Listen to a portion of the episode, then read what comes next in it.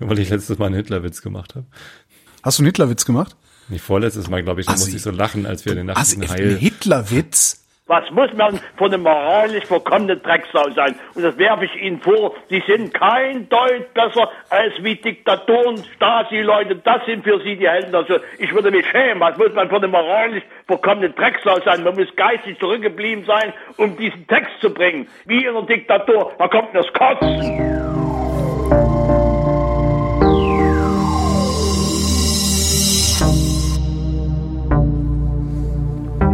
Wer redet, ist nicht tot.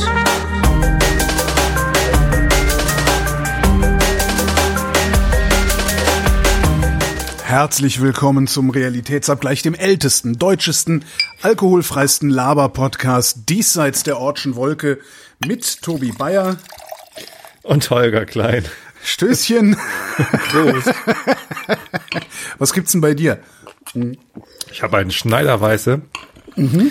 Allerdings Tab 3, weil wenn ich jetzt Alkohol trinken würde, würde ich, glaube ich, hier ähm, wirklich keine sinnvolle Sendung mehr hinbekommen. Ich Na, das kann ich ja für dich ziemlich- übernehmen. Ziemlich K.O., genau. Das Saufen ich bin, musst du wieder auch, übernehmen. Ich bin auch völlig im Arsch. Also das ist, äh, äh, ja, Ja, irgendwie. Dieses- Energy Level ist gerade irgendwie Ja. ziemlich niedrig. Ja, äh, sinkt auch. Ich merke das auch. Also einmal ist ja in den, also Radio machen ist, ich, ich, es, ich, es ist so ein sehr zweischneidiges Ding gerade bei mir. Also ich mache ja Radio von zu Hause aus. Also ich bin ja nicht im Sender, seit Wochen schon nicht. Ähm, sondern bin per Leitung in den Sender geschaltet sozusagen. Also wir sind sozusagen dreigeteilt. Es gibt einmal unseren Sender in Potsdam, also unser Studio. Da wird aber nur äh, vor, der Vormittag gemacht oder so bis zum frühen Nachmittag. Ab 16 Uhr kommen alle Sendungen aus äh, dem Babylon. Das ist so ein, ja, neben dem Babylon-Kino in Berlin-Mitte. Ich weiß nicht, ob du das kennst. Da haben wir so ein kleines Außenstudio, also so eine kleine Muchtelbude ist es irgendwie. Muchthilfe. Ja, ist also völlig Was ist denn eine. Muchthilfe? Ist halt total stickig und, und irgendwie, also es ist nicht gerade, eigentlich will man die ganze Zeit lüften, aber wenn du das machst, kommen halt ständig Leute rein, weil sie denken, Ich oh, höre das zum ersten Mal. Also was, was ist eine Muchtel? Ich Ja, höre weiß das ich, Wort das ist halt Mal. muffig drin, keine Ahnung. Ist, Ach so.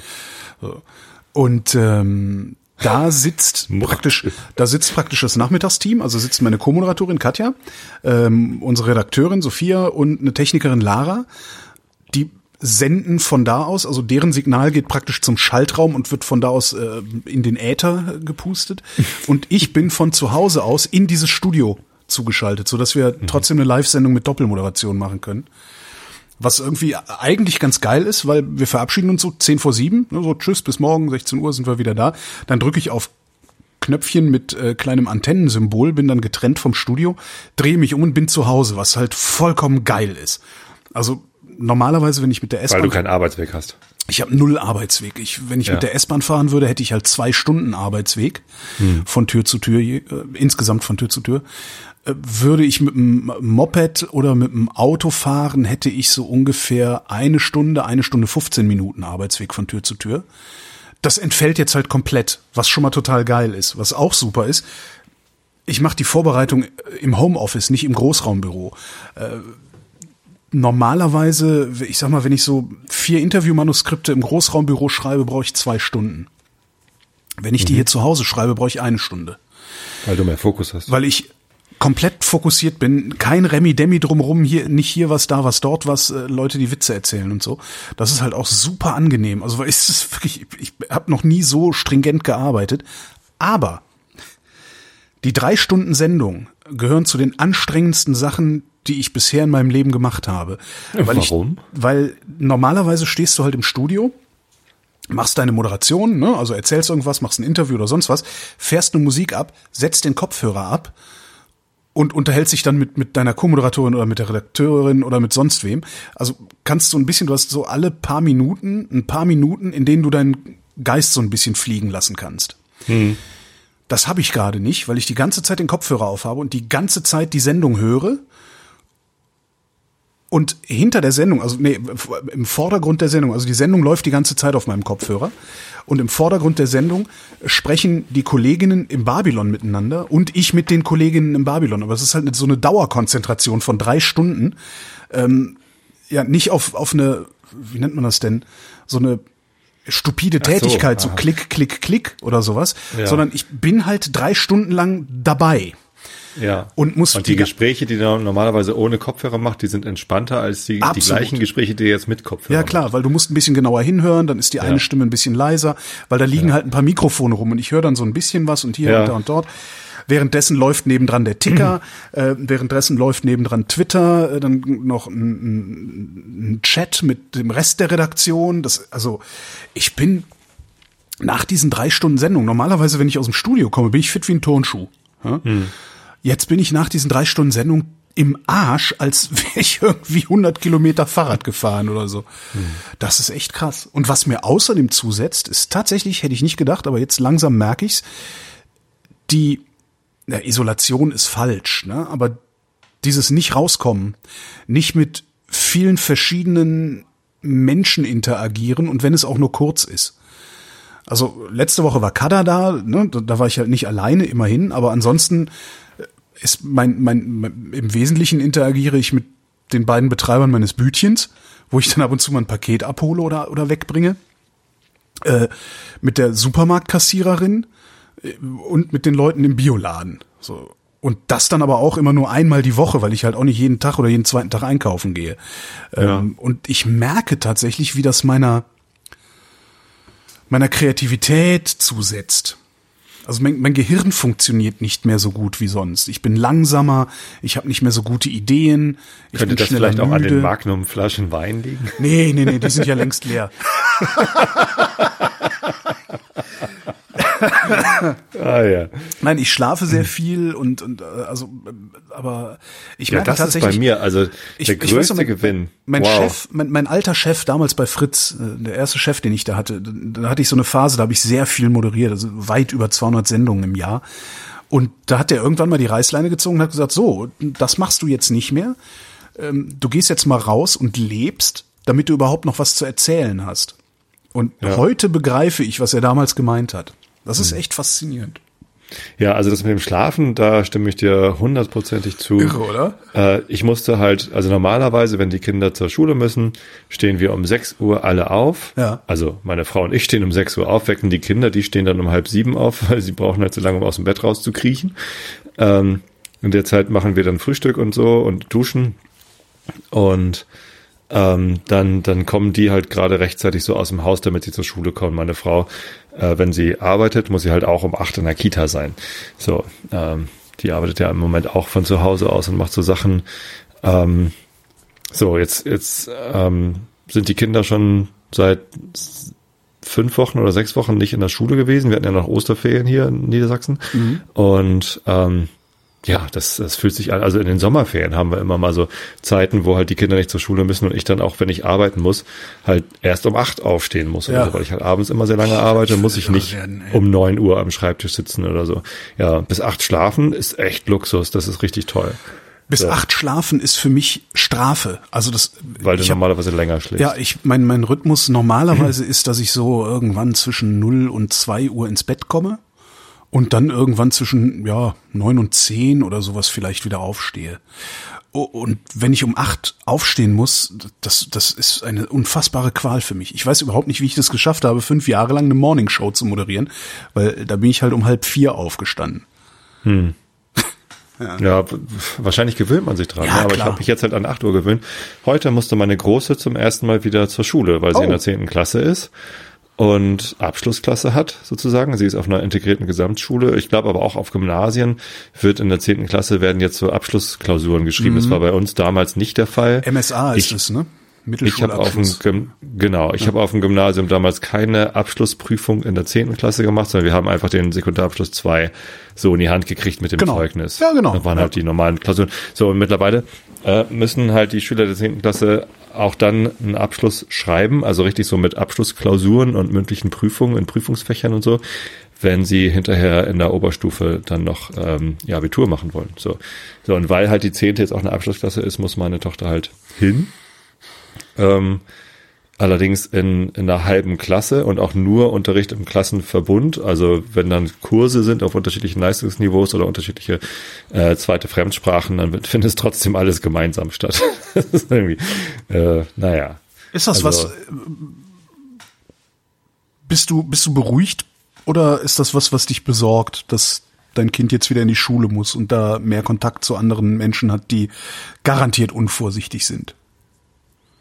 Also man kann, Ähm. man kann 16-Jährige nicht, äh, ne, Abstandsregeln, Hygieneregeln und so. Ich, das halte ich für absurd zu glauben, dass man das 16-Jährigen Also vor allem nicht alle. Ja, eben. Vor allem nicht alle. Also ich, ich halte irgendwie einen Großteil der Klasse meiner, meiner Tochter für ähm, aufgeweckt im Kopf genug, dass sie das verstehen. Aber natürlich gibt's dann immer Ausreißer und das Ja. reicht ja, wenn dann einer infiziert ist oder Ja.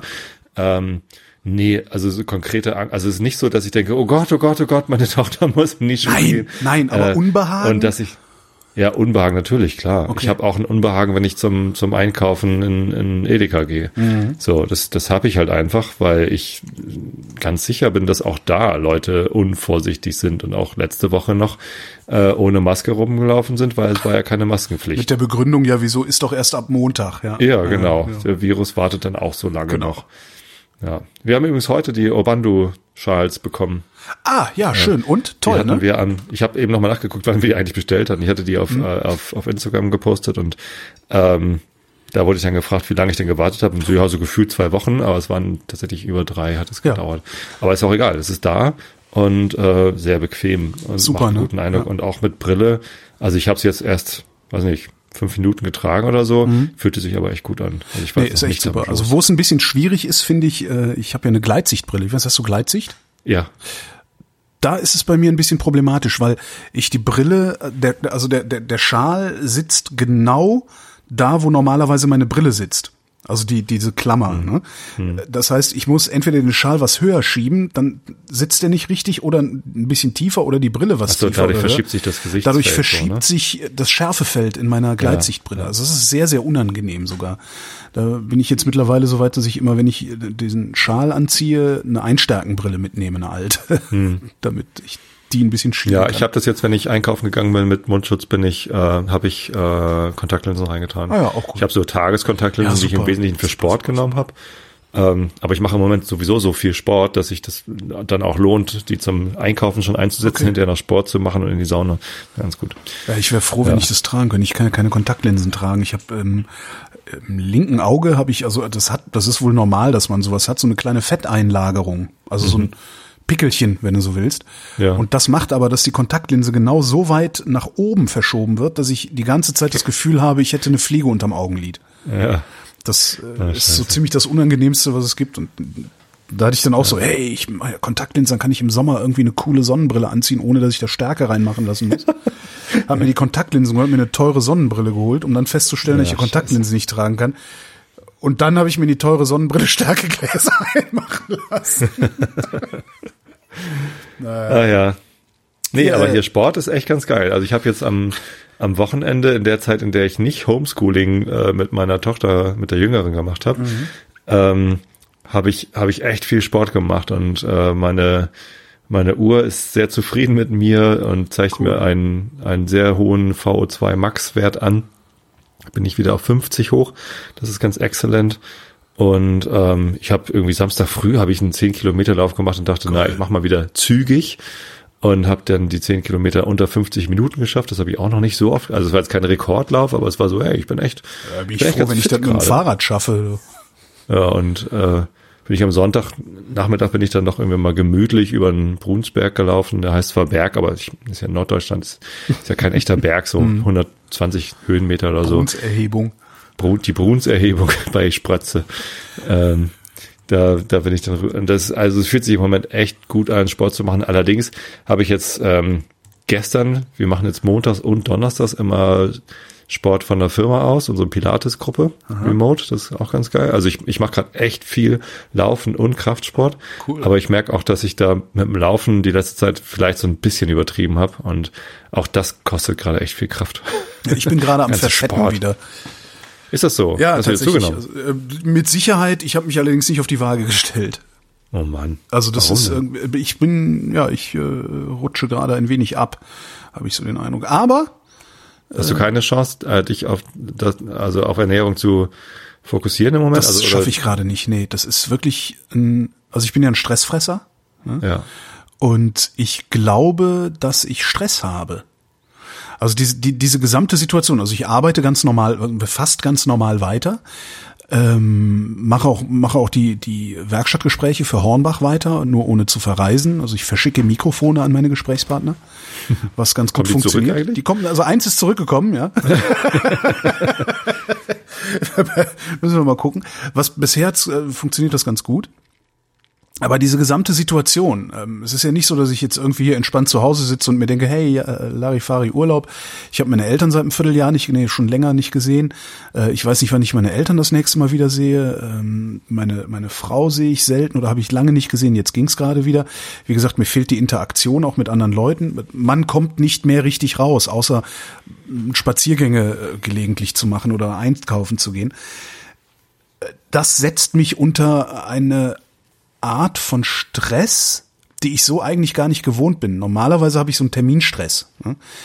Wir nehmen den Realitätsabgleich auf und ich habe noch im Hinterkopf, oh mein Gott, du musst noch den Rohschnitt für die und jene Auftragsprodu- Auftragsproduktion machen oder so. ne? Das ist so ein normaler Stress, den ich habe und das ist so ein Druck, den kenne ich auch, mit dem kann ich auch einigermaßen umgehen. Wenn es zu viel wird, fange ich da auch an zu fressen und ich habe gerade den Eindruck, als hätte ich eine neue Form von Stress. Weißt du, so ein, ich weiß gar nicht, wie man das nennen kann. Also so, so ein langsam brennendes Feuer. Weißt du? Normalerweise ist Also, Stress ja glaub, was, was, was lodert und drückt. Also bleiben wir die Feuermetapher, finde ich eigentlich ganz gut. Normalerweise ist Stress ja irgendwie ein Feuer, das brennt. Und ich habe im Moment das Gefühl, als hätte ich einen Stress, der so vor sich hinglimmt. Weißt du, wie so ein, wie so ein Vielleicht- Grill. Also in der ähm, in der Heide gibt es äh, Brände, die finden größtenteils unterirdisch statt. Ja, so, so fühlt Ne, sich das so an. ein- und ich merke richtig, wie ich hier, hier sitze und denke, oh, na komm, ich esse noch ein bisschen, das, das ist gut, das hilft. ist vielleicht wirklich eine ganz gute Metapher, weil also ich habe das auch, also ich ich habe was Ähnliches, vielleicht das Gleiche. Ähm, zumindest ähm, fühle ich mich auch wahnsinnig gestresst, Ja. obwohl na gut, also den Vorteil mit kein Commute mehr, den habe ich ja auch. Ja. Ne? Also lange schlafen, kein kein kein Pendeln. Pendelzeit mehr. Äh, das ist das ist fantastisch. Anders als du habe ich durchaus Kinder hier. Mhm. Ich kann mir, ich mag mir nicht vorstellen, wie es Menschen gibt, die zu Hause arbeiten müssen und Kinder haben, die sowohl im schulpflichtigen als auch im noch nicht schulpflichtigen Ja, Alter das, sind. äh, äh, ja. Das mag ich mir gar nicht vorstellen, weil ich habe jetzt zwei schulpflichtige Kinder. Äh, die große kommt ziemlich gut alleine klar, äh, die kleine nicht so. Die braucht halt viel Unterstützung. Ähm, Ja. Was ja auch offensichtlich und normal und, und, und richtig so ist. Und letzte Woche äh, konnte ich es halt die Woche über nicht so gut unterstützen. Ähm, da ist dann halt nicht so viel passiert und dann haben wir halt am Wochenende. Also wir haben echt viel Samstag und Sonntag zusammen an ihrem Rechner gesessen und an ihren Ausdrucken gesessen und, und gearbeitet. Das ist, das ist eine Belastung. Wenn ich mir dann noch vorstelle, es Aber, gäbe, äh, ist- es ist gäbe dann noch ein weiteres Kind, was irgendwie eben keine Schulpflicht hat und rumschreit und irgendwie Stress macht. Horror. Aber das Also, ist eine Belastung, die ist äh, einerseits, also äh, einerseits ist das so eine so eine Standardbelastung, also die, die kennt man, die ist scheiße, aber die kennt man. Nee, kenne ich nicht. Kenne ich nicht, weil ähm, Du, äh, unter der Tag- Woche ja klar, ja. sitze ich halt hier in meinem Büro, mache die Tür zu, bin am Arbeiten, auch jetzt. Ja. ähm, und, und bin halt nicht zugänglich für meine Tochter. Ja. Und ich, ich weiß, aber normalerweise denke ich, okay, sie ist in der Schule, sie äh, hat ihre Lehrerinnen und Lehrer, die halt sich irgendwie um ihre äh, Erziehung kümmern in dem Moment. Und jetzt weiß ich aber, es ist nicht der Fall. Die sitzt oben in ihrem Zimmer alleine Ja. und guckt wahrscheinlich eher Disney Plus, als dass sie ähm, die Aufgaben macht, die sie tun sollte, weil sie gerade abgelenkt ist, weil sie denkt, sie hätte jetzt eine Pause verdient, weil sie das irgendwie nicht nicht so richtig auf die Kette kriegt, äh, die, die richtigen Prioritäten und Reihenfolgen zu setzen. So. Aber ist ja ist nicht, das- schl- ist nicht ja nicht mal schlimm. Das erwarte ich ja auch noch nicht von ihr, dass sie das kann. Aber- Aber, ich weiß, in dem Moment, wo ich hier sitze und in, in, in Meetings nicht mit dir, sondern mit meinen Kollegen sitze, äh, dass ich eigentlich da oben auch helfen müsste. Aber ist das nicht letztlich ein ähnlicher Stress wie das, was man im Büro hat, weil dann die Kollegen nerven, weil du genau weißt, ach, du musst noch, eigentlich müsstest du jetzt schon längst äh, in der und der Abteilung sein und da das und das machen. Also so ein, ich, es ist wirklich, die Feuermetapher fand ich gar nicht so doof von mir. Ja also gut, das es ist, so, Aufgabenstress, insofern, Genau. dass das eine Aufgabe ist, Aber- die erledigt werden muss. Genau, Ähm, aber das, das, der andere, Stress, diese, dieses, dieses unterschwellige, diese unterschwelliger, diese, so ein unterschwelliger Ungewissheitsdruck. Was mag nur morgen passieren? Genau, was mag morgen sein? Kann ich mich auf die Leute da draußen verlassen? Äh, wann können wir wieder raus? Wann, weißt du, das sind natürlich auch lauter so Kleinigkeiten, aber das, ich spüre, wie mich das unter Druck setzt. Hm. Ja. Aber, sagte ich eben schon, ähm, ich habe mir ein Rudergerät bestellt. Oh, geil. Ich will seit Jahren schon ein Rudergerät haben. Konzept 2. Was? Ich Ja, das beste Rudergerät, das man kaufen Okay, kann. ne? es ist wahrscheinlich dann mit so einer Wasserschwungmasse, tralala, was hier nicht reinpasst. Ich habe ein kleineres. nicht, aber mit RS232 Port, das war früher total geil, wo man dann gegeneinander rudern kann. Nee, sowas brauche ich nicht. Nee, aber ich will schon viel, sehr, sehr lange ein Rudergerät haben und ich, äh, meine Wohnung wird ja leerer nach und nach, ne? Das Ah. haben wir ja auch immer wieder als Thema. Muss Ähm, wieder voller werden. Genau. Und ich habe jetzt, ich habe einfach jetzt Platz, mir so ein Ding hier hinzustellen. Ja, geil. Da bin ich mal gespannt, äh, ob ich tatsächlich so viel Spaß daran habe, wie ich vermute, dass ich habe. Also im Fitnessstudio hatte ich da, da immer sehr viel Spaß dran, auch am Rudern. Ja. Ja, Rudergerät ist super, da, da hätte ich auch total Bock drauf. Aber obwohl ich so viel Platz habe, gönne ich mir das nicht. Ich gönne mir Ja, aber ganz andere Sachen. du läufst halt auch. Ne? Ja, ja, stimmt, ich brauch's nicht so. Du brauchst nicht so genau. Ist echt interessant. Also ja, ich, ich habe den gleichen Stress. Tatsächlich ähm, bewirkt es bei mir nicht, dass ich in meine Stresskompensation reinsteige, sondern mir ist es extrem bewusst, dass ich mir Zeit für mich, für meinen Körper, für mein, für mein körperliches Wohlbefinden nehmen muss. Deswegen habe ich vielleicht auch gerade so ein bisschen viel Sport gemacht. Und ich habe auch ähm, meinen Alkoholkonsum besser reguliert. Also, ich bin ja kein Alkoholiker, glaube ich. Hoffe ich. Das ist ja irgendwie, Tobias, das sagen wir alle. das sagen wir alle. Ähm, sehen vielleicht andere Leute auch anders, ist mir auch egal. Ich lese zum Glück sowieso die Kommentare nicht mehr unter diesen Sendungen. nee, also ich, Die ähm, Arschlöcher schalte ich ja gar nicht erst frei. ich, also ich ähm,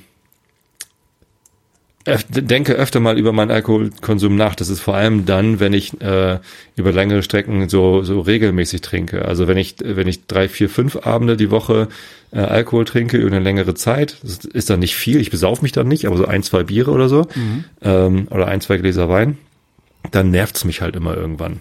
Ne, Im Urlaub mag ich das gerne. Da, Im Urlaub kann ich auch jeden Tag Alkohol trinken, ist nicht schlimm.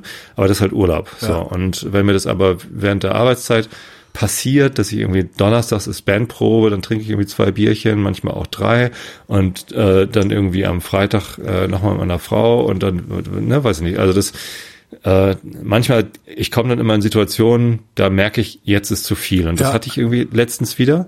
Kann auch sein, dass das mit Corona zusammenhängt, ist noch nicht so lange her, irgendwie im März oder so oder im Februar, keine Ahnung. Irgendwann war ich wieder wieder so latent genervt und ähm, habe mir einen neuen Mechanismus ausgedacht und der funktioniert ganz gut für mich. Und zwar ähm, habe ich ja mir angewöhnt, jeden Tag zu meditieren. Das ist eine, eine Angewohnheit geworden.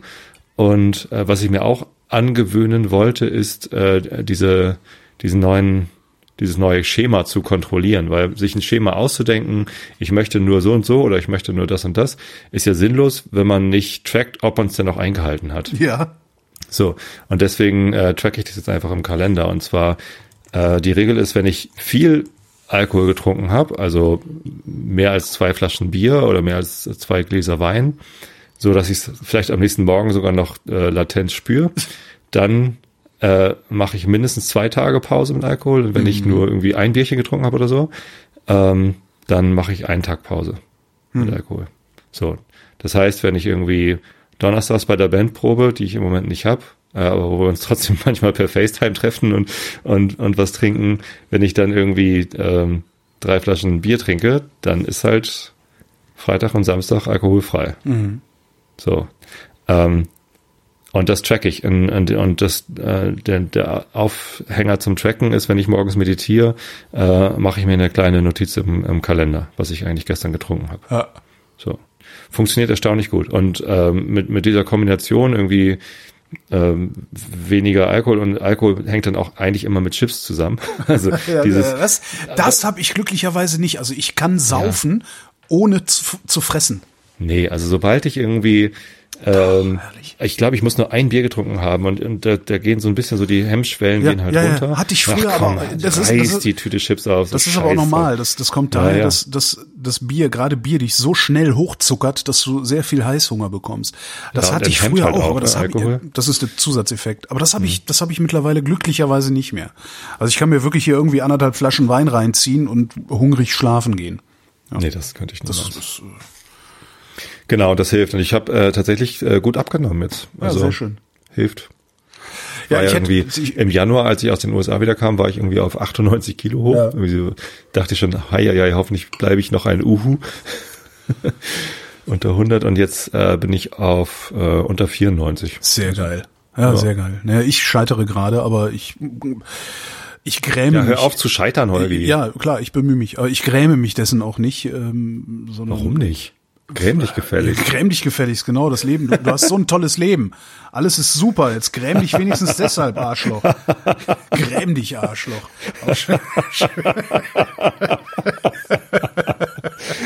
Oh Gott.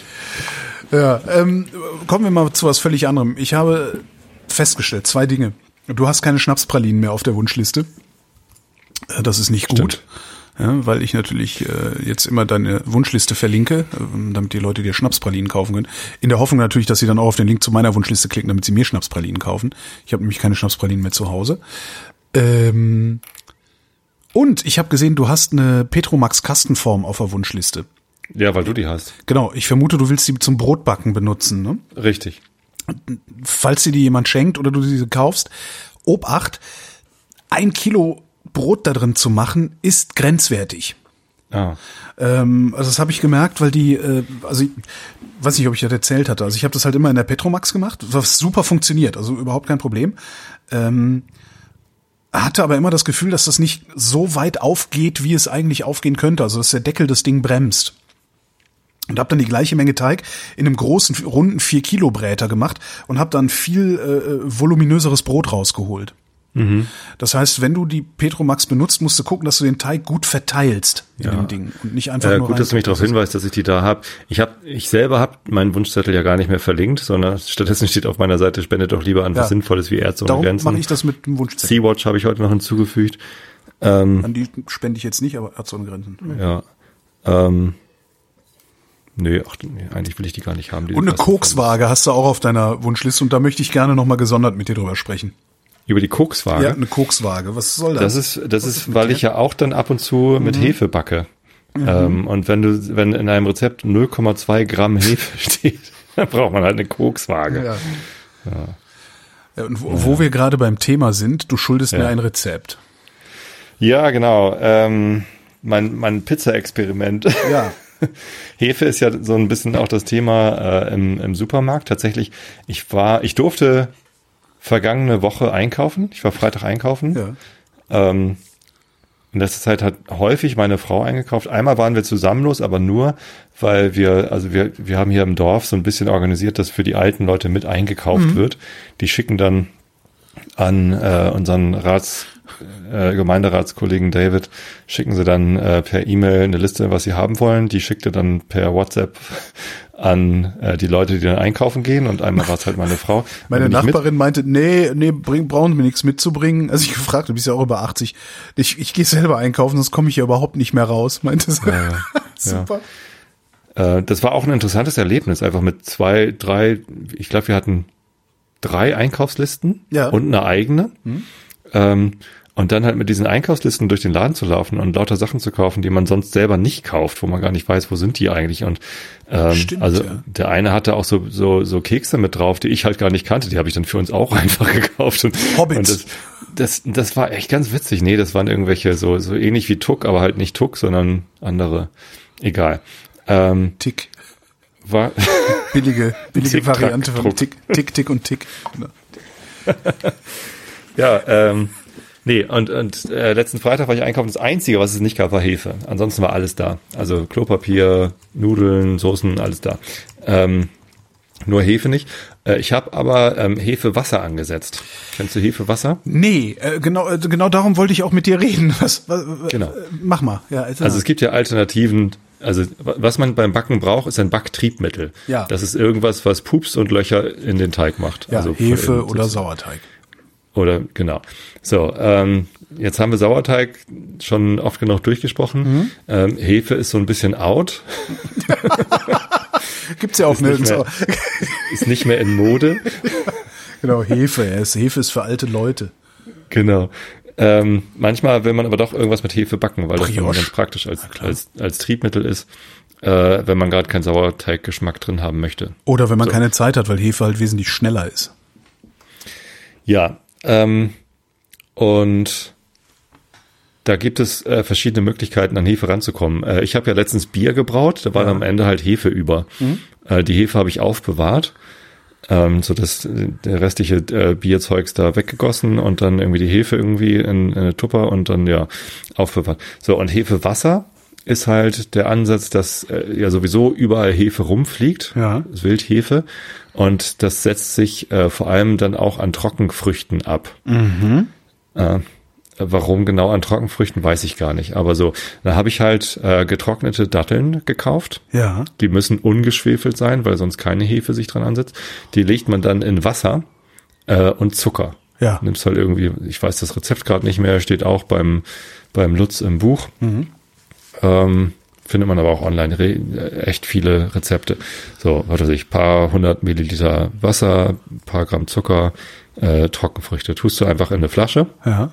drehst die zu, schüttelst, damit da ordentlich Luft rankommt. Ähm, äh, also Luft in, auch im Wasser dann. Ne? So, und dann lässt es halt stehen. Und jeden Morgen und jeden Abend drehst du einmal auf, lässt den Druck raus, falls einer drin ist, drehst wieder zu, schüttelst, drehst nochmal auf, lässt den Druck raus, drehst wieder zu, lässt wieder stehen. Und das dauert irgendwie ein paar Tage, dann fängt es an zu sprudeln, wie, wie Selter. Und ähm, wenn das dann ordentlich sprudelt, dann ähm, gießt man das durch ein Sieb, also seit halt irgendwie dann den äh, das, das ganze Zeug, was sich da drin dann schon aufgelöst hat, ab und äh, hat dann Hefewasser, kann das dann nochmal füttern mit Wasser und Zucker, dann ne, so ähnlich wie ein Sauerteig, will das dann auch gepflegt sein und dann hat man Hefewasser. Fertig. Und, und das kannst du halt einsetzen, einfach anstatt des Wassers, was du normalerweise zum Backen benutzt. Also der legendäre Pizzateig vom Sven, vom Kulinarikast, ist ja 350 Gramm Mehl, Genau. 200 Gramm Wasser, Da ist recht Halber- viel Hefe drin natürlich. halber Würfel Hefe genau. Und ein Teelöffel Salz oder so.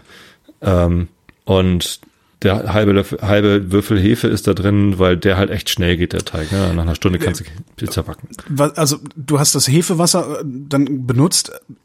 Ist dein Ergebnis, ich glaube, du hattest dann auf, auf äh, Instagram geschrieben, das beste Ergebnis hätte das Hefewasser geliefert, weil du mehrere Zusammen Teige, mit dem Sauerteig. genau, weil du mehrere Also, Teige probiert hast. Warte mal, Sekunde.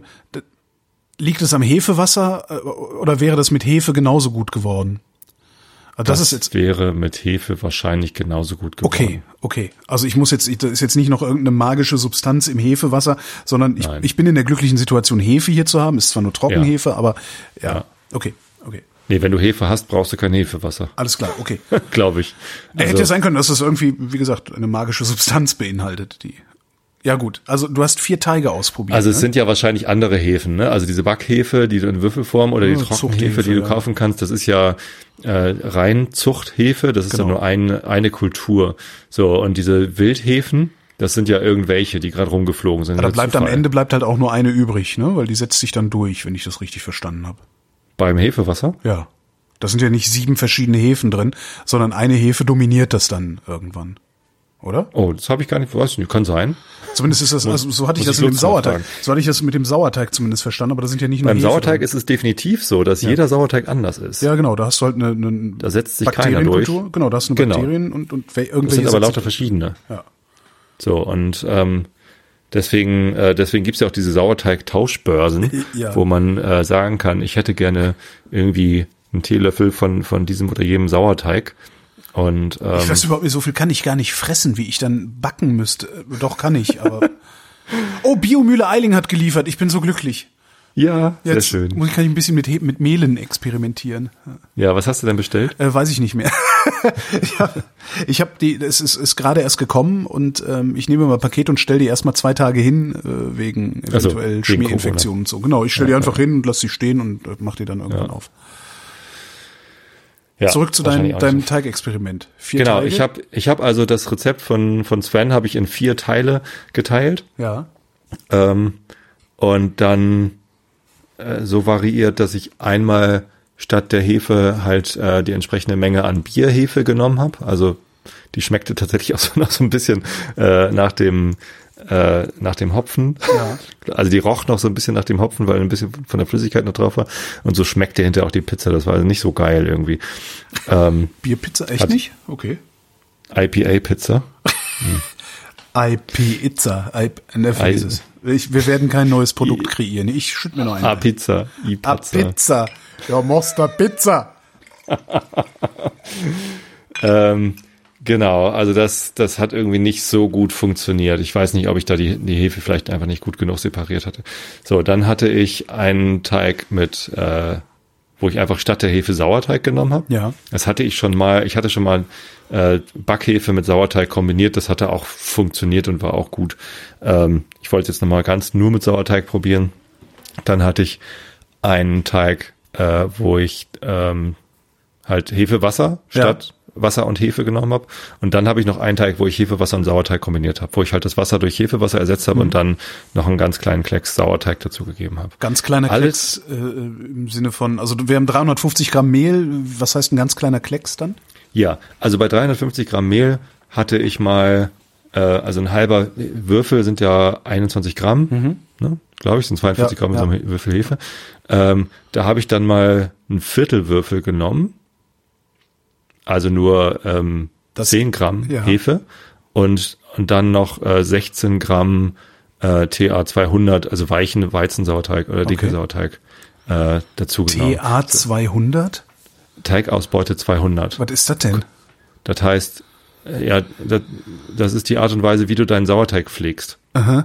Wenn du, äh, du hast doch Weizensauerteig. Ja. Wie fütterst du den denn? Na, ich 10 Gramm Sauerteig, 50 Ja. Gramm Mehl und irgendwie knapp 50 Gramm Wasser, damit er ein bisschen zäher ist. Ja, genau. Dann ist das TA 200. Also Teigausbeute 200 bedeutet an, äh, ge gemessen an dem Volumen an Mehl, das du reintust. Mhm. Nee, an Masse an Mehl. Ne? 50 Gramm? 50 Gramm Mehl. Ja. Äh, wie viel hast du eigentlich insgesamt hinterher an Masse?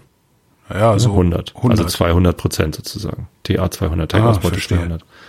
So, es gibt ja auch noch den festen Weizensauerteig. Dann nimmst du halt immer nur 25 Gramm Wasser und 50 Gramm. Ja, aber dann kriegen wir es nicht so schön gemischt. Ja. Zurück fest. zu deinem Aber Experiment. Der hält sich besser. Ähm, genau. Ähm, Also, äh, Er- halb, halben Würfel, halben Würfel, nee, Viertelwürfel Hefe, 10 Gramm. Das Ja. heißt, eine halbe Tüte Trockenhefe wäre das Äquivalent, ne? Und dann Weizensauerteig dazu, irgendwie einen Esslöffel oder so. Esslöffel Weizensauerteig, äh, 350 Gramm Mehl drauf. Wie lange hast du den dann, Achtung, äh, jetzt Bäckersprech, geführt, den Teig? Nicht schlecht. ähm, Ein bisschen Ich- geht's mir auf den Sack, ne? Aber gut. Äh, wie lange hast du denn deine äh, Stockgare geführt, äh, Tobias? Verzeihung, Dr. Bayer. Wie lange haben Sie denn Ihre Stockgare geführt, Dr. Bayer? Ich mag das. Also, ähm, ja, da habe ich so ein bisschen, also ich habe erstmal ein Viertelstündchen das, also den Teig erstmal zehn Minuten geknetet, weil also auch bei, nee, nicht zehn Minuten, ich habe fünf Minuten geknetet oder so. Ja, viel also lange Teig- geknetet. So, so, Ja, so lange, lange geknetet, geknetet. bis du gedacht hast, boah, hab ich lange geknetet. Nee, das ist, äh, bis er seidig ist. Also Seidig. Wenn man das komplett, Seidige das vollständige, Das wird ein Sendungstitel. Dr. Bayer führt die seidige Stockgare, habe ich bisher im. Äh,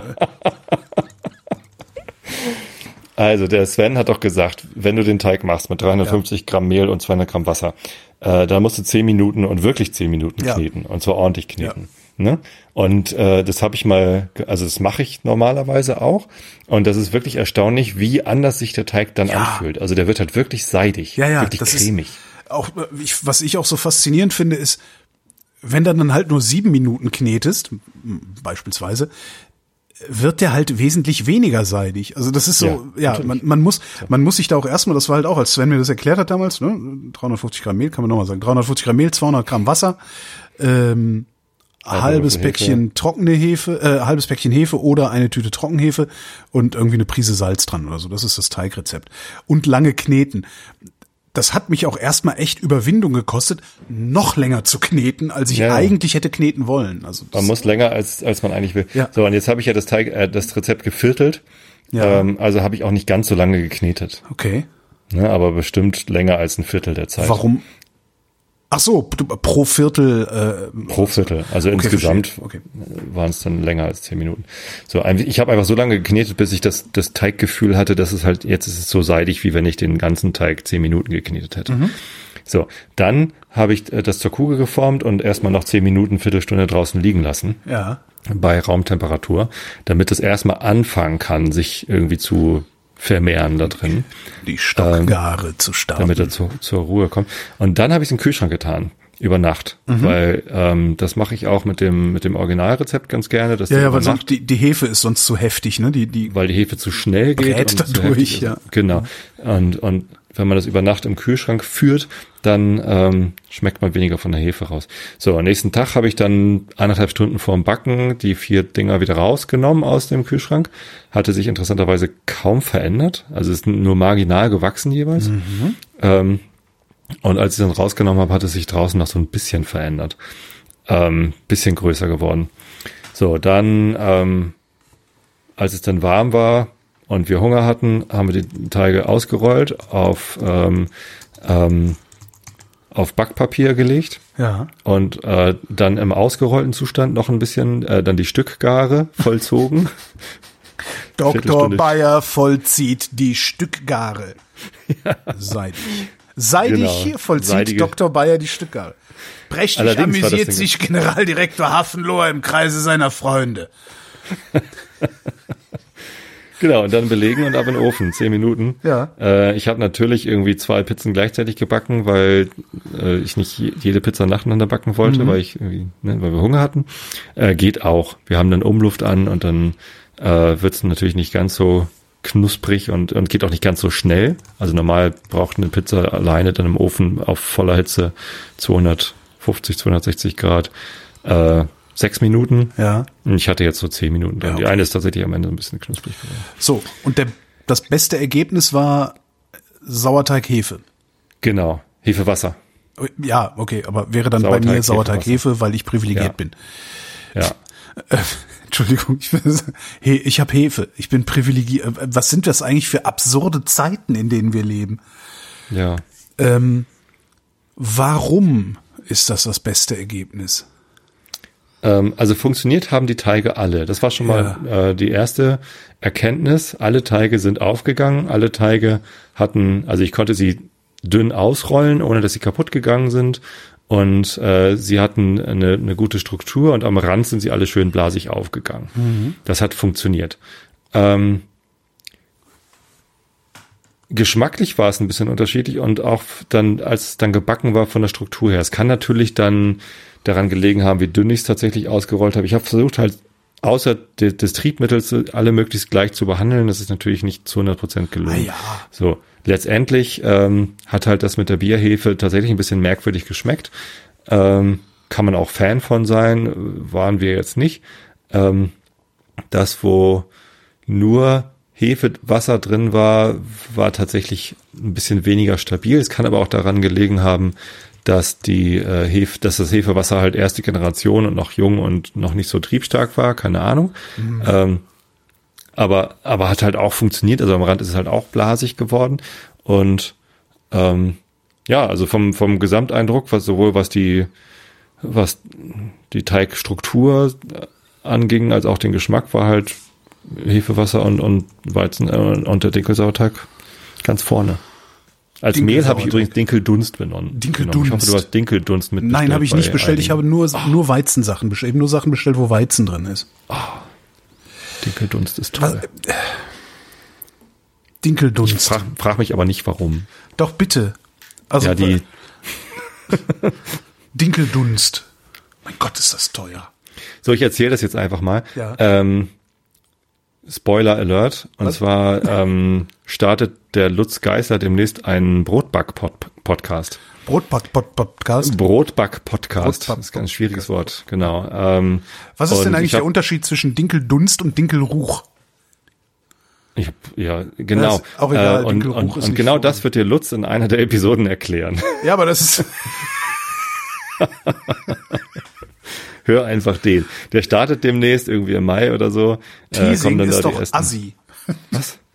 Ja, Teasing. Ich, ich kann es dir halt nicht erklären. Lutz kann es dir erklären. Äh, Und das macht er dann auch. Dinkeldunst ist nicht vorrätig. Tja. Ja, wahrscheinlich hab habe ich alles deswegen auch nur gekauft. Sachen mitverkauft.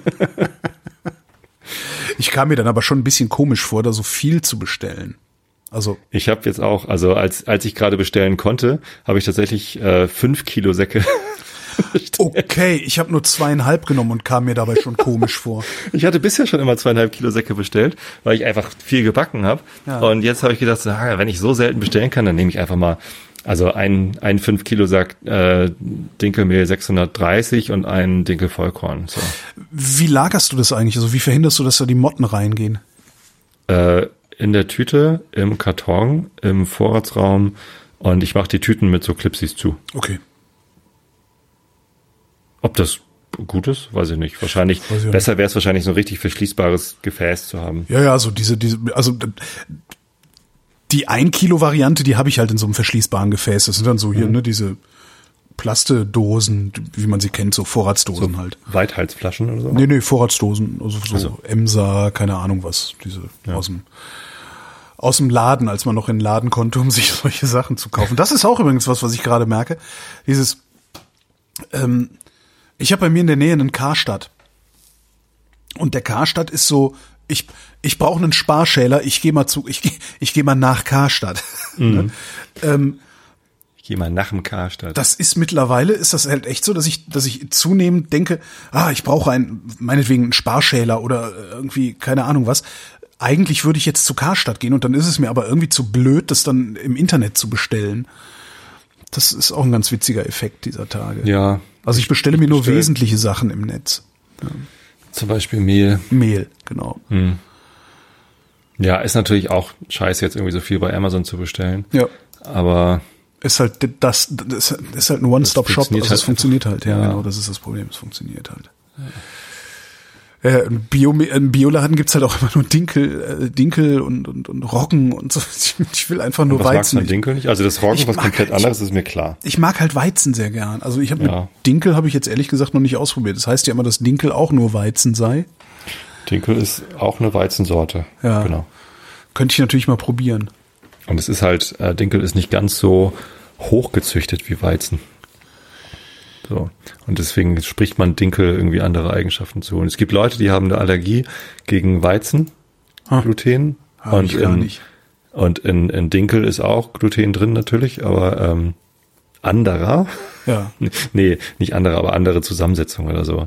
Und deswegen ist Dinkel für viele Leute, die eine Allergie haben, verträglicher. Klar, wenn du Weizen gut verträgst, Ja. äh, spricht überhaupt nichts gegen das Weizen zu backen. Was allerdings ganz interessant ist, ist, ähm, das habe ich festgestellt jetzt bei meinen selbstgebackenen Broten, äh, ge von gekauften Broten bekomme ich tendenziell Blähungen. Von den selbstgebackenen nicht.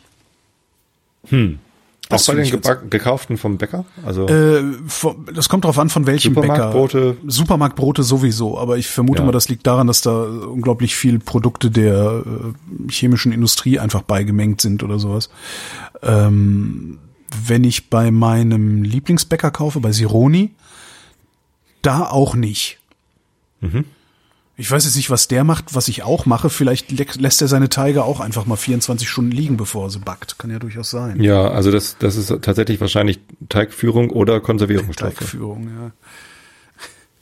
Ja, Naja. also klar, ich meine, große Bäckereien sind natürlich auch darauf angewiesen, dass das alles äh, schnell geht, weil Zeit kostet dann Geld, weil Lagerfläche und so. Und Okay, das mit der Lagerfläche kann ich nachvollziehen, aber ansonsten kann ich es nicht nachvollziehen, weil Zeit kostet Geld, das stimmt ja nur, wenn du nur von, von heute Morgen bis heute Abend denkst. Aber in dem Moment, wo du sagst, okay, ich mache jetzt den Teig und lasse und führe den äh, 24 Stunden lang, äh, hast du nach 24 Stunden ja auch wieder einen Rhythmus, an dem du täglich Das ist neuen richtig. Teig hast. Ne? Aber du hast halt begrenzte Lagerkapazität Ja, in so einer. Halle.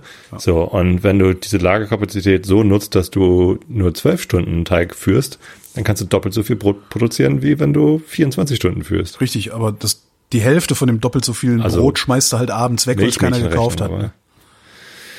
Na, kaufen wir doch. Stellst halt bei Aldi ins Regal, dann kaufen es alle. Ja.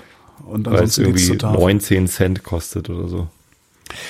Was völlig anderes. Ich verbringe seit einigen Tagen meine Abende damit, einfach nur im Bett zu liegen und der Nachtigall zuzuhören. Bei mir im Garten ist eine Nachtigall. Oh ja. Das ist toll. Nachteil ist bei mir im Garten ist auch die S-Bahn. Das heißt, ich, ich lieg da halt rum und freue mich tatsächlich. Also ich freue mich wie so ein kleines Kind darüber, dass die Nachtigall da ist. Und alle paar Minuten macht's halt und die S-Bahn fährt vorbei. Wobei ich dann das Gefühl habe, dass die Nachtigall gelegentlich auch gegen die S-Bahn ansingt. Was Ja, Freunde von uns hatten auch äh, mal eine Nachtigall, die äh, bevorzugt direkt vor dem Schlafzimmerfenster gesungen hat. Geil. Und das, das fanden sie dann voll nervig, weil man davon dann halt auch aufwacht. das ist irgendwie so, ja, Ich doch, kann ja total also, gut bei Schlafen bei der, also das, Ja, ist wahrscheinlich auch wieder Typfrage, Ja, aber ja, also die, die Dinger können auch nerven. Wir hatten mal ein Spatzennest okay, direkt, das ist schlimm. direkt vor dem Schlafzimmerfenster und äh, da habe ich dann ähm, tatsächlich irgendwann ein, das, also als die dann fertig gebrütet waren und ausgezogen waren, habe ich das Nest entfernt und da, wo das Nest war, ein Brett davor gemacht, damit sie dann nicht wieder. So, habe ich und Stress mit Sven Katzen- gekriegt. Katzenattrappe. Schon wieder, schon wieder Kulinarikas Thema. Äh, Das hatte ich ihm auch mal erzählt, als er zum Truthahn frittieren hier war und dann hat seitdem nennt er mich den Spatzen-Nazi, weil ich irgendwie, keine Ahnung. Na ja, der soll sich mal nicht so anstellen. Ich habe schon Singvögelchen gegessen. Geht immer noch eins tiefer. Dabei sind Spatzen gar keine Singvögel, die sind voll nervig eigentlich. Stress. Piep, piep, piep. Nee, da würde ich auch echt verrückt werden. Ich glaube, die Wenn würde die was singen würden, okay. Also, also Amseln zum Beispiel mag ich furchtbar gern. Vor allem, weil Amseln früh morgens und spät abends irgendwie hübsche Lieder singen, aber den Rest der Zeit über die Fresse halten. Und das ist total gut. Ich meine, die sehen nicht besonders hübsch. Ich meine, sind schwarz, sind sehr gruftig. Aber, ja, ich, ähm, hast, du mal, eine- hast du mal eine Nachtigall gesehen? Ich meine, die sieht irgendwie, die ist noch unscheinbarer und grauer als ein Spatz. Ja, ähm, wir haben äh, jetzt gerade wieder brüten bei uns ähm, Gartenrotschwänze. Die sind gruftig schwarz, haben aber, wie, der Name schon sagt, einen rötlichen Schwanz. Das ist ganz geil. Also sind sehr cool aus. Ungefähr so wie das neue Fahrrad meiner Tochter übrigens. Wir haben zwei Fahrräder gekauft für die Kinder. Schön. Äh, letztes Wochenende, glaube ich. Ich habe ein Fahrrad verkauft, mein Lieber. Ach, schon wieder. Nee, Nee, äh, äh, wir haben kann jetzt auch Fahrräder sein, Habe ich, hab ich schon erzählt, dass ich, dass ich das letzte Ja, Fahrrad, schon. okay. Genau, das letzte Fahrrad hat das letzte, Alles letzte Woche schon. Nee, wir sind irgendwie zu, ähm, zum, zum Fahrradcenter gefahren, äh, mussten uns in die Schlange stellen, weil sie nur so viele Leute reingelassen haben, wie sie Verkäufer haben. Äh, aber die, die vor uns in der Schlange standen, wollten alle E-Bikes und äh, und der Verkäufer fragte, wollt ihr normale Räder? Und die Töchter so, nee, nee, Mountainbikes. Ja, aber ohne Motor, oder? ja, genau. So. Echt schicke Dinger. Ja, jetzt haben die Kinder neue Fahrräder. Meine Frau muss strampeln, um uns, um noch mit uns mitzuhalten. Also bei, weil, weil du so sowieso so krass bist und immer allen vorne Ich, ich habe ja meinen Crosser. Ich habe ja doch den Ja. Rose Crosser, den orangenen. Und die laufen halt einfach super. Ne? Also die, äh, die Kinder haben jetzt auch äh, sehr schöne, sehr schöne Räder mit mit guten Laufeigenschaften. Da ist die die Kettenführung besonders seidig.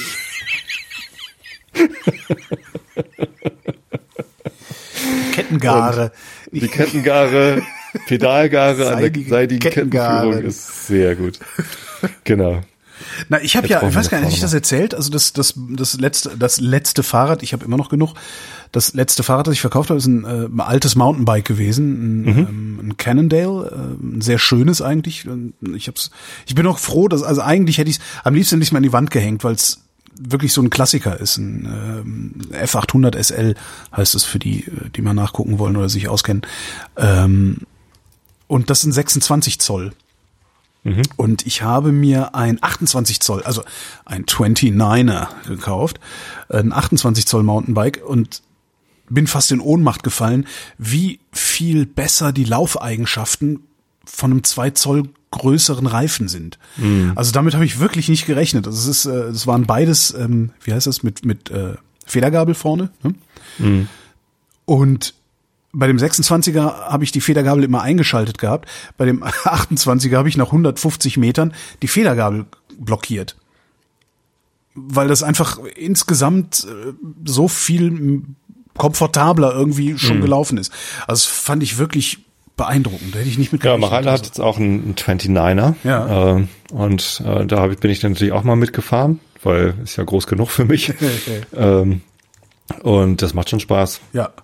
Ich wollte nie ein Mountainbike haben, weil ich das nicht eingesehen habe, wenn der höchste Berg hier in der Nähe der Brunsberg ist mit seinen 160 Metern. Ähm, und, und wir sind ja schon auf 40 Meter, also man, man macht halt keine 150 Meter Höhenmeter, wenn man da irgendwie hochfährt. Ja gut, aber darum Ähm, geht's ja nicht. Und ich fahre da auch nie hoch. Also ich, ich, ich wollte einfach aus Prinzip kein Mountainbike haben, weil ich auch Federgabeln irgendwie nicht brauche. So, ich möchte halt kannst lieber ja, eine starre Gabel kannst ja ein starres fahren, ja eben. Also gibt's ja. Ja. auch sehr viele gute. Ja. Ähm, deswegen habe ich das mit den Mountainbikes für uns Norddeutsche irgendwie nie so richtig verstanden. Aber äh, die Räder von den Kindern sind echt ziemlich cool. Und jetzt willst du ein Mountainbike. Nö.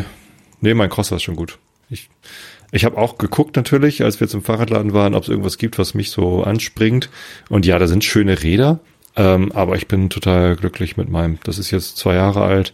Ähm, das hält. Also Und da es ist ich- orange. Da- und es ist orange und ich habe mal neue Räten, neue Reifen aufgezogen, weil die Reifen, die von Werk drauf waren, dass die waren so so dicknoppig Ja.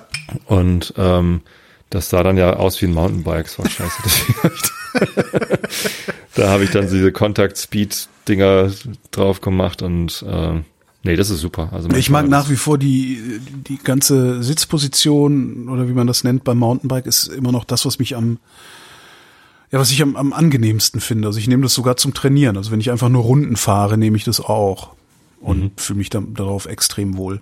Ja, ich, das ist das Wichtigste, dass man Ja, sich wohlfühlt. ja, und ja, irgendwie, ja, ich fühle mich halt auf dem, auf dem Crosser wohl. Das ist gut. Wobei manchmal hätte ich auch gerne so ein Rad, wo man richtig aufrecht sitzt. Aber auf dem kann man wieder nicht schnell fahren. Ne? Das denke ich mir auch total oft. Also Ich denke mir total oft, eigentlich wäre geil noch mal so ein Torpedo-Dreigang Herrenrad, weißt du? Ja, aber die fahren halt nicht. Ja, ja, aber müssen sie ja auch Da, nicht. Ist da ja auch braucht man so viel Kraft, um voranzukommen. Ah ja, glaubst du wirklich, wenn, wenn, Also da ein ein Fahrrad, modernes, ein Fahrrad mit so einer Körperhaltung, aber in schnell, würde ich sofort kaufen. das gibt's doch bestimmt. Was nimmt man denn da? Ich Jetzt hab muss keine doch Ahnung, mal in die Gazelle. Kommentare gucken. Schreibt's mal in die Kommentare.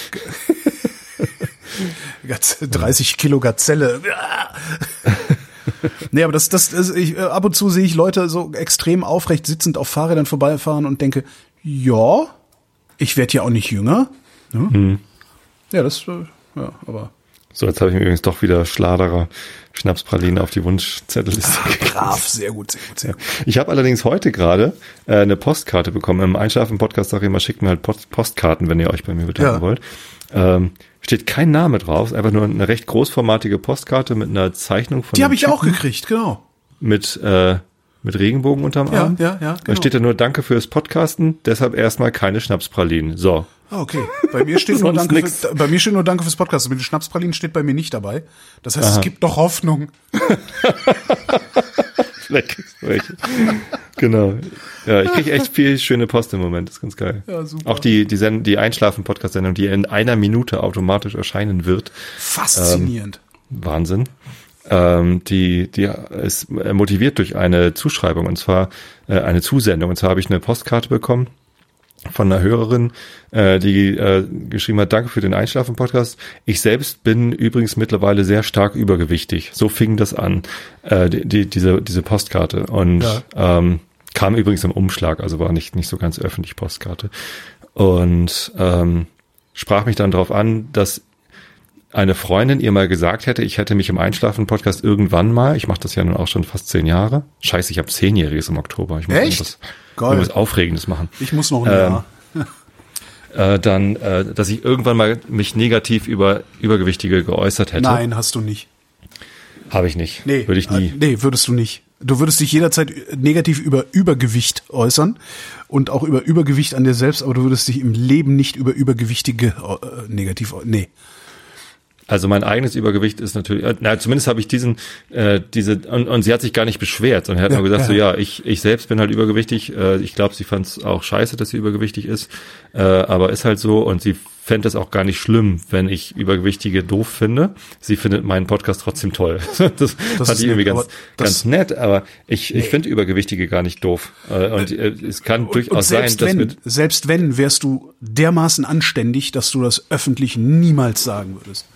Das kann mir sogar passiert sein, dass Nein, mir das mal nein, rausgerutscht nein, ist. Ich, ich mache seit zehn Jahren Ja, diese nee. Sendung, wo ich mich abends aufs Sofa setze und irgendwie ohne Skript, ohne großartige Vorbereitung eine Stunde ins Mikrofon monologisiere. Ja, ja, Natürlich nee, rutschen nee, mir da auch mal Scheiße raus. Ja, aber dein Problem ist nicht, de- dein Problem ist nicht, dass du ein Arschloch bist. Dein Problem ist, dass du manchmal nicht die richtigen Worte findest. Also dein Problem ist ein Kommunikationsproblem und kein Haltungsproblem. Ähm, und wenn ich sage, dass du Vielleicht habe ich ja gar kein Problem. Ich weiß es gar nicht, ob ich es jemals gesagt habe. wenn ich, und wenn ich Äh, sage, dass du das übergewichtig Richtige nicht dissen wirst, dann beziehe ich das auf deine Haltung. So, Ja. dass es, dass es durchaus passieren kann, das passiert dir total oft, dass du irgendeinen Schwachsinn, vermeintlichen Schwachsinn redest, weil du einen falschen Satzbau oder einen seltsamen Satzbau hin, hinpackst oder sowas. Das passiert dir total oft, aber das ist, äh, wer, wer dir aufmerksam genug zuhört und das lang genug tut, weiß ganz genau, dass du immer dann, wenn man denkt, was hat das Arschloch gerade gesagt, sicher sein kann, dass du das nicht so gemeint hast. Das ist aber lieb von dir. Ähm, ja, genau. Aber also ähm, zumindest ist das Thema der heutigen Episode. Was denke ich eigentlich über Übergewicht? Warum rede ich über so, so viel über mein eigenes Übergewicht, das ja eigentlich lächerlich gering war im Vergleich zu anderen? Ähm, ich war bei 104 Kilo. Ja, aber ich habe ich ja. hab 15 Kilo abgenommen. Ja, aber es ist halt trotzdem was, was dich belastet. Und nur weil andere größere Genau. Probleme haben als man selbst, heißt Ja. das ja nicht, dass die Nein, eigenen nein. Probleme nicht vielleicht die schlimmsten sind. Ja, ja, und ich habe mich da natürlich auch ein bisschen reingesteigert, äh, als mein Vater gestorben ist. So, dass ich irgendwie alle Schlaganfallrisiken, die es nur gibt, irgendwie minimieren wollte. Ja, Äh, ja. Naja. Ja, das ist, das ist das, was, um, um dann, damit sind wir dann wieder am Anfang der Sendung. Was mich gerade so ein bisschen umtreibt, ist auch diese, ja, ist eigentlich so ein, so ein, ja, so ein Double Bind in meinem Kopf. Das natürlich dadurch, dass ich nicht weiter abspecke, ich mein Risiko eines schweren Verlaufs von Covid-19 nicht mindere. Ne? Je schlanker ich wäre, desto weniger riskant wäre es, an Covid zu erkranken. Ähm, und das ist auch was, was mich zusätzlich wieder, wiederum zusätzlich unter Stress setzt, was mich dann wiederum an den Kühlschrank treibt. Ja. Sehr, sehr verrücktes Ding gerade. Ich glaube, Naja, also eigentlich, also ist, da, eigentlich ist da müsste nicht Erkenntnis schon mal der erste Schritt? Also dadurch, Du- dass du das erkennst. Die habe ich doch schon seit so vielen Jahren, die Erkenntnis. Ja. Die Erkenntnis ist nicht mein Problem, die, die Motivation, die, die, das Durchhalten.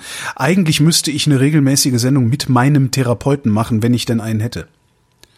Hast Das, du keinen? Nee, habe ich nicht. Äh, warum nicht? Ähm, ich habe mal vor ein paar Jahren einen gesucht, ähm, hatte auch mit einem gesprochen, der dann aber nur dann Zeit hatte, wenn ich keine Zeit hatte, weil ich habe halt einen Beruf, bei dem ich nicht, schie- nicht, nicht zeitlich flexibel bin. Also die Sendung fängt um 16 Uhr an. So.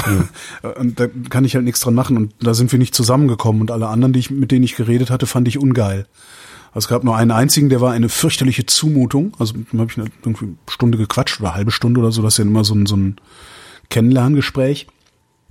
Und das war so schlimm, ähm, dass ich gesagt habe, ich würde gerne bei Ihnen äh, in, in Therapie gehen. Aber da sind wir sind tatsächlich terminlich nicht zusammengekommen, weil der sagte, ich bin im Und- Moment voll, sobald was frei wird, sage ich Bescheid. Und immer wenn er Bescheid gesagt hat, war es halt so, dass ich da auf keinen Fall regelmäßig gekonnt hätte. Und suchst du einen, einen Psychotherapeuten oder Das- suchst du einen Ernährungsberater? Nein, nein, das war ein Psychotherapeut. Ich brauche keine Ernährungsberatung. Das ist, ich, das ist, witzigerweise war ich äh, vor ein paar Weil, Monaten du war schon, ich weil vor, du schon alles weißt genau, über ich, Ernährung. du, du kannst mir über Ernährung kannst du mir nichts Neues erzählen, wirklich nicht. Das ist auch witzigerweise, ich war vor ein paar Monaten war ich bei meiner Ärztin, die war dann äh, in Urlaub oder krank oder so und war eine Vertreterin da, äh, die mich noch nicht kannte.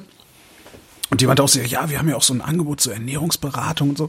Und zu der habe ich gesagt, äh, Sie kennen mich nicht. Ähm, ich brauche keine Ernährungsberatung, ich brauche eine Psychotherapie. da hat sie dann ein bisschen geschluckt und mich damit in Ruhe gelassen für dahin. ähm, das ist halt so, ich, ich, nee, über Essen und wie Essen im Körper wirkt und was das macht und wie bestimmte Speisen, bestimmte, ne, also glykämische Last und den ganzen Kram, kennen wir ja alles, haben wir schon viel Ja, drüber geredet. aber, aber, aber das ist ja nur der eine Teil der Ernährungsberatung. Ich glaube, der andere Teil ist, ist auch tatsächlich äh, Vorgehen und Planung und, und auch Tracking. Also, dass man äh, mit, mit der Ernährung dann auch richtig umgeht. Also klar, dass du weißt, wie äh, was Makronährstoffe, was Mikronährstoffe, äh, was Proteine sind und so, das, das natürlich weißt du das. So, und äh, dass, dass man ein Kaloriendefizit braucht, um abzunehmen, weißt du auch. Ja. Klar. Ähm, aber wie man da hinkommt zu dem Kaloriendefizit, und wie man das äh, aufrechterhalten kann. Ja, aber dazu ähm, brauche ich keinen Ernährungsberater, der irgendwie oder eine Ernährungsberaterin, die irgendwo äh, an irgendeiner Ernährungsberatungsschule irgendeine Ernährungsberatung hat. Dafür brauche ich einen kompetenten Psychotherapeuten. Also da brauche ich einfach Ja. jemanden, der, der, äh, ne, da, da brauche ich jemanden, der, der, der sich wirklich so gut wie möglich mit dem Erleben und mit dem Erleben und Verhalten des Menschen auskennt. Vielleicht, und vielleicht aber auch, reicht aber auch jemand, der eine Coaching-Ausbildung hat. Nee. Also äh, es gibt Ernährungscoaches, es gibt auch Fitnesscoaches. Ja, Coaching-Ausbildung habe ich selber. Also das ist. da gibt's natürlich Sonne und Sonne. Äh, Und dann ja, gibt's klar. noch Sonne, das sind die schlimmsten. Zitat von äh, Hertha aus äh, dem Buch in den Schnapspralinen. Wie heißt das? Äh, äh, äh, Känguru-Chronik. Känguru-Chronik, genau, so und solche. Ähm, ja, nee, also da bin ich, da bin ich auch nicht kompromissbereit. Also da will ich schon einen Psychotherapeuten haben, der ähm, eine Zumutung für mich bedeutet. Ja. Vielleicht brauchst du auch nur einen Coach, der dich kompromissbereiter macht. Nee, auch das nicht. Nein! Nein, ich bin kompromissbereit. Ich schreie nicht! Ich glaube, äh, ja, dann vielleicht nicht. Ja, haben wir die Sendung auch wieder äh, mit Würde, mit Würde hinter uns gebracht. Würde ist auch so ein geiles Thema. Ja, ey. Würde ist super, ne? Was ist das? Was ist die Würde des Menschen? Und tasten wir sie gerade an oder nicht? Ja, die, genau, die Antwort wäre jetzt ganzen unantastbar. Na, jetzt, jetzt steigen wir, steigern, nee, ich, ich steigere mich jetzt nicht rein in diese ganzen. Meine Menschenwürde ist eingeschränkt, wenn ich eine Maske aufsetzen muss. Blödsinn. Niemand kann mich zwingen, eine Maske aufzusetzen. Doch. Ja, Ja, ist, ja- ist ja Unsinn. Hat ja, ist, ist die Menschenwürde ja, nicht eigentlich. brauchen wir uns nicht drauf ja, ja, einzusteigern. Das ist Quatsch. Lass uns lieber die Nachrichten lesen. Genau. Diese, ein bisschen was Positives in die Welt bringen. Wir nehmen die 20 Uhr Nachrichten, vermute ich, ne? Von Dienstag, Ja. dem 28. April 2020. Corona-Pandemie. Kultusminister beschließen Konzept für Schulbesuch. Äh, Was? Ich habe, Jetzt? was? Wieso jetzt? Also, haben wir doch schon. Äh, Na, Nochmal. vor allen Dingen, ich habe das, ja auch Gefühl, da, da gab es dann heute auch irgendwo die Meldung, noch vor den Sommerferien soll jeder Schüler und jede Schülerin mindestens einmal zur Schule gegangen sein oder so ähnlich. Äh, Wo ich dann auch dachte, sag mal, ist das, das fühlt sich irgendwie so an, als würde dem Bildungsdeutschland, als, als würden die ein so extremes Unbehagen verspüren bei der Vorstellung, dass Schüler ihren Job nicht machen und in die Schule gehen, dass sie um jeden Preis irgendeinen Zustand herstellen wollen, in dem Kinder in die Schule äh, gehen und wenn es nur ein Tag in der Woche ist. Das fühlt sich irgendwie so an, als würde es da gar nicht um Bildung gehen oder um Entlastung der Eltern, sondern einfach nur darum, dass sie Das ist Prinzipienreiterei. das ist Prinzipienreiterei, das ist so, das ist halt deren Comfort Zone und aus deren, aus der kommen die gerade nicht raus. So fühlt sich das an. Nee. Ich kann es nicht, ich ich kann's Lehrern nicht beurteilen. spreche? Ich habe keine, ich kenne keine Lehrer, also ich habe keine Lehrer im Freundeskreis. Doch habe ich, aber die sind so weit weg. Äh, Ich, ich habe keine, keine kleinen Kinder hier, also ich kann das im Grunde nicht beurteilen. Es kommt mir nur so vor. Ja. Ich habe Lehrer hier in der Nachbarschaft und wenn Ja. ich mit denen rede, dann sagen sie, ja natürlich schrauben wir jetzt die Ansprüche runter, natürlich werden die Abschlüsse nicht so hart wie äh, wie sie normalerweise wären. denk immer noch, gebt den Kindern Geht doch einfach gar nicht hier, anders. Also wenn wenn meine. Tochter, die die äh, im, im Halbjahreszeugnis noch irgendwie einen, einen sehr guten Schnitt hatte, äh, wenn die jetzt diese scheiß Abschlussprüfung der 10. Klasse nicht schafft und nicht in die Oberstufe darf auf ihrer neuen Schule, wo sie gerne hingehen will, äh, dann kotze ich aber im Strahl und, und sie natürlich noch viel mehr. Gebt denen wirklich Durchschnittsnoten. Ja. Du- Durchschnittsabi, Durchschnitts-MSA, was soll das denn? Vor allem jetzt, jetzt machen sie die Schulen wieder auf. Jetzt sind, ist meine Tochter heute da gewesen. Jetzt machen sie irgendwie die Läden wieder auf, rennen alle wieder in Ikea, wie blöd, als ob das das Wichtigste wäre. Ja, und rennen in Fahrradläden, als ob man genau jetzt ein Fahrrad kaufen Echt? müsste. Asozial. bescheuert. So, natürlich gehen die Infektionszahlen wieder hoch und natürlich ist dann nächste Woche, und das ist ja genau der Grund für unser großes Unwohlsein, äh, gibt's wieder eine neue Ansage aus der Kultusministerkonferenz. So, Ich hoffe wirklich sehr, dass ich, dass ich mich irre.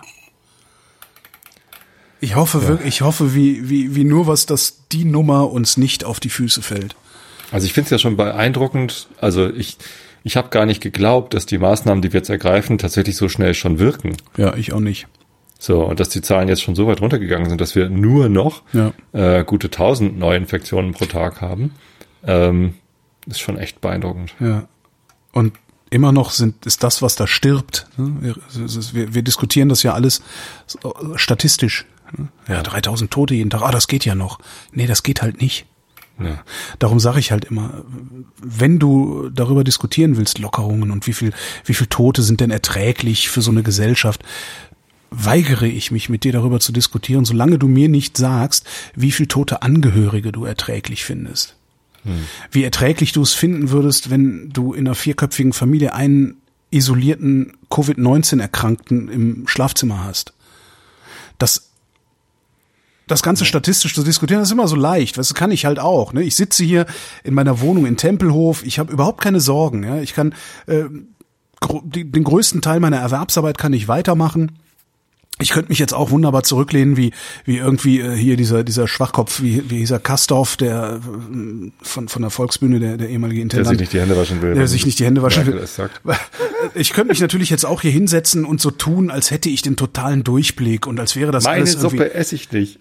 Ja, vor allen Dingen diese, diese Durchblickerei aus einer Position, in der mir überhaupt nichts passieren kann. Ja, ich kann einfach in meiner scheiß Bude sitzen bleiben, habe weiter mein Einkommen, kann mir mein Fressen bestellen, kann mir immer schön die Hände waschen und desinfizieren und kann so tun, als könnte ich hier gesellschaftlich relevante Entscheidungen treffen. Das funktioniert so nicht. Ich finde, wenn man sowas diskutiert, dann muss man wirklich auch bereit sein, darüber zu diskutieren, was ist denn jetzt, wenn meine Eltern verrecken? Ich würde gerne im Mai mal irgendwie meine Eltern besuchen. Was ist, wenn das nicht mehr geht? Finde ich das dann immer noch okay, die paar tausend Toten? Covid-19. Viele Bundesländer erlauben bald wieder Gottesdienste. Kein Problem, geht ja eh keiner hin. Covid-19. Na, warte mal, warte mal, warte mal. Äh, wir, wir haben hier Ach, in Tosted eine ziemlich große, relativ neue Kirche, also was heißt relativ neu, so 20 Jahre alt. Mhm. Ne? Ähm, von der, von so einer freien Christengemeinde. Ich weiß jetzt nicht genau welche, aber es gibt ja so unterschiedliche, ähm, ja, also in, in meinen Augen sind das Sekten, aber natürlich sind das äh, sind das Christen und natürlich kann man auch sagen, die evangelisch-lutherische ist auch eine Sekte. Keiner, ist ja auch egal. Zumindest ist da die Kirche immer voll. Also regelmäßig zumindest. Und cool. da auch, auch während Lockdown-Zeit hm? haben die noch volle Gottesdienste gehabt. Ach cool. Woraufhin dann das Ordnungsamt da eingerückt ist und das aufgelöst hat. Die haben sie hinterher mit WhatsApp wieder verabredet und sich doch noch wieder getroffen. Ja, aber das ist doch, also, ich meine, das ich ja. auf dem Weg zwischen meiner Wohnung und Kadas Wohnung liegen zwei Moscheen. Wenn ich da freitags langfahre, irgendwie, vor allen Dingen abends, stehen da hunderte von Menschen. Mhm. Äh, und, und, und sind bei ihrem, wie heißt denn das bei denen? Wahrscheinlich auch Gottesdienst, ne? Ich weiß gar nicht. Äh, stehen da hunderte von Menschen und jedes Mal denke ich, jeder, jeder christliche Pfarrer muss doch das Heulen kriegen, wenn er solche Bilder sieht.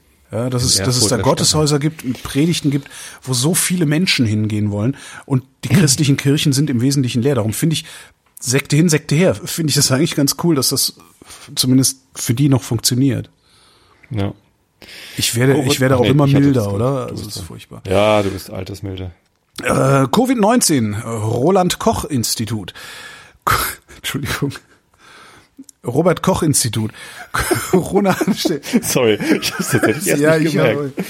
ich finde mich wieder selber sehr lustig. Ist äh, aber Robert. letztens, letztens in äh, was jetzt in dem in dem äh, Nachrichtenpodcast von Z Online haben sie es tatsächlich gebracht mit Roland Koch Institut. Ja, ich sag ja auch immer Bernd Höcke, auch in allen möglichen Interviews und sonst wo. Also ich, ja, aber mit Absicht. Ja, ich glaube nicht mehr. Das ist ein bisschen das Problem.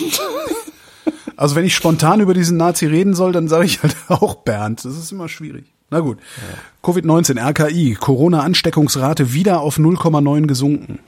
Mhm. Das ist jetzt der neue, der, neue Sport, die neue Sportberichterstattung. Jeden Tag eine neue Ansteckungsrate. Covid-19, vier Phasenplan. Spanien hofft auf Normalität bis Ende Juni. Ich würde für Spanien, wäre ich ja schon froh, wenn die nur die halbe Normalität bis Ende Juni hätten, weil die haben es ja richtig abgekriegt, ey.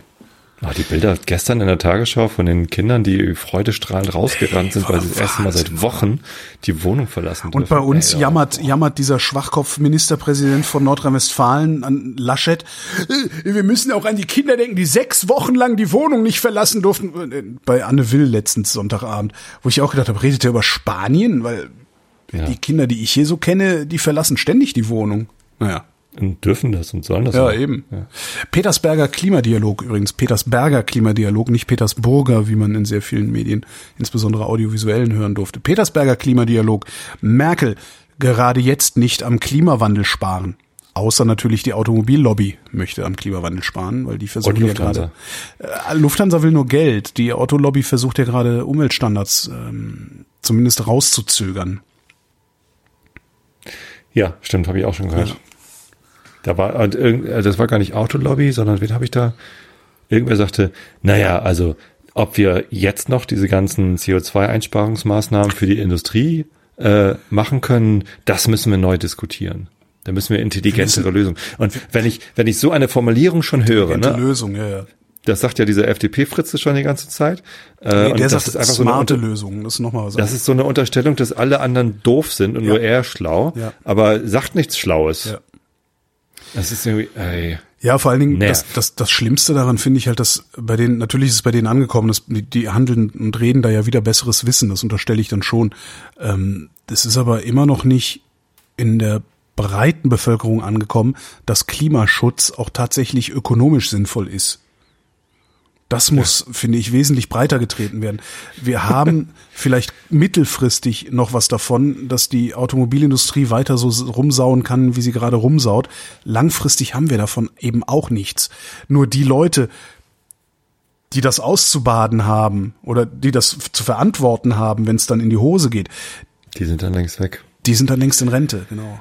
Ja, ich habe tatsächlich die letzten Tage in meiner Twitter-Blase immer mal wieder davon gelesen. Also vor allem nach letzten Freitag, wo ja wieder ein, äh, ein Fridays for Future großer Aufruf war, Ja. dass, äh, dass man doch ähm, darauf achten sollte, dass wenn wir jetzt irgendwie Rettungspakete schnüren, dass die halt grün sein sollen. Ja. Deswegen habe ich mich heute gefreut, äh, dass Merkel das jetzt auch sagt.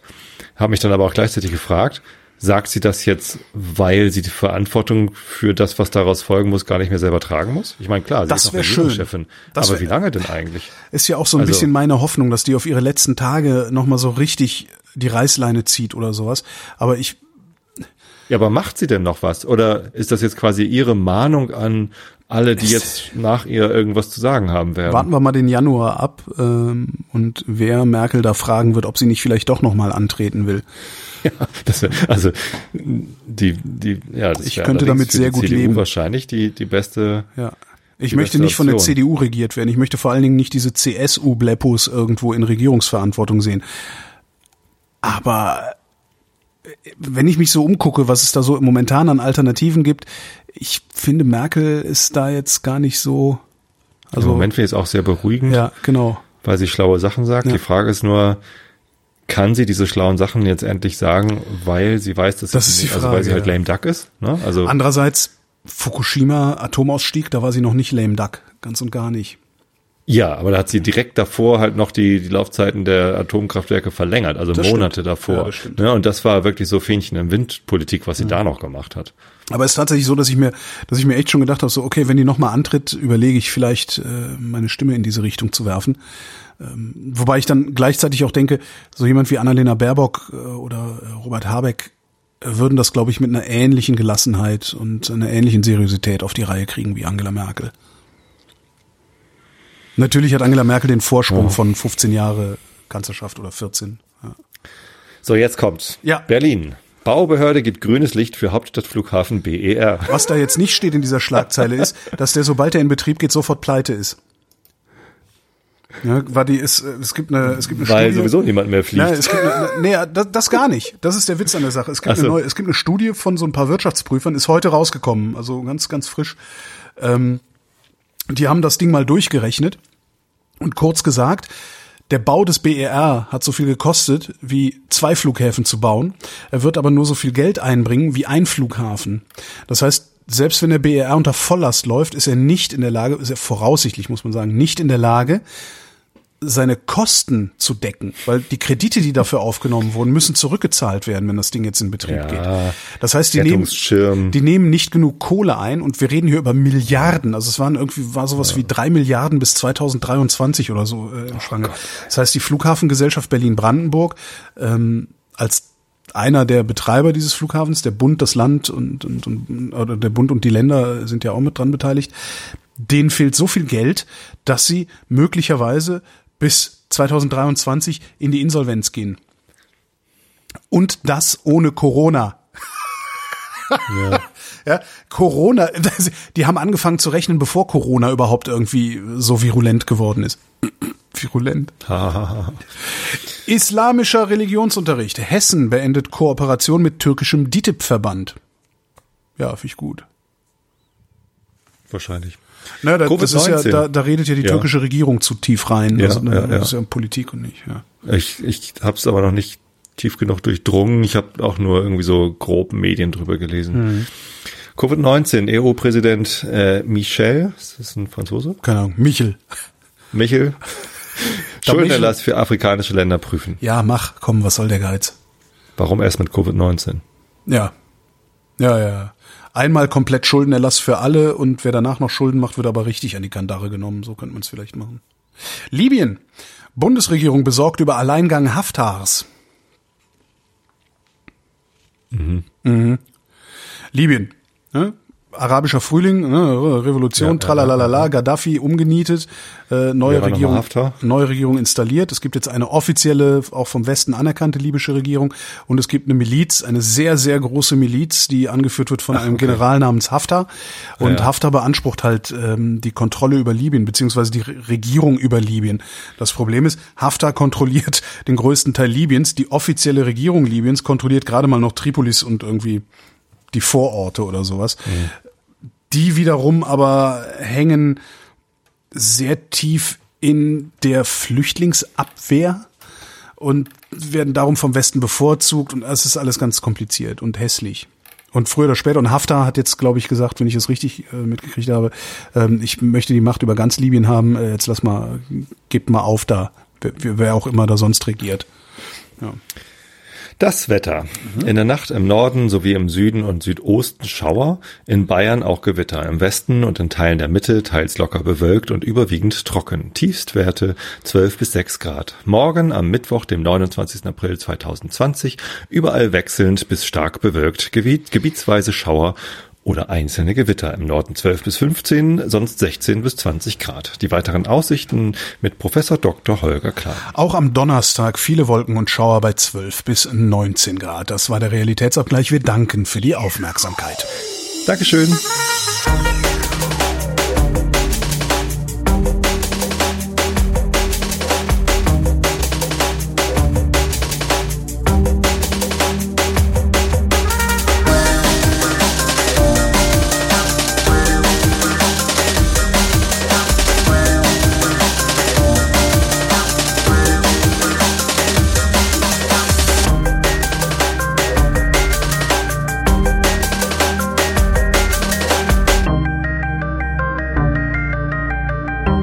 Wer redet,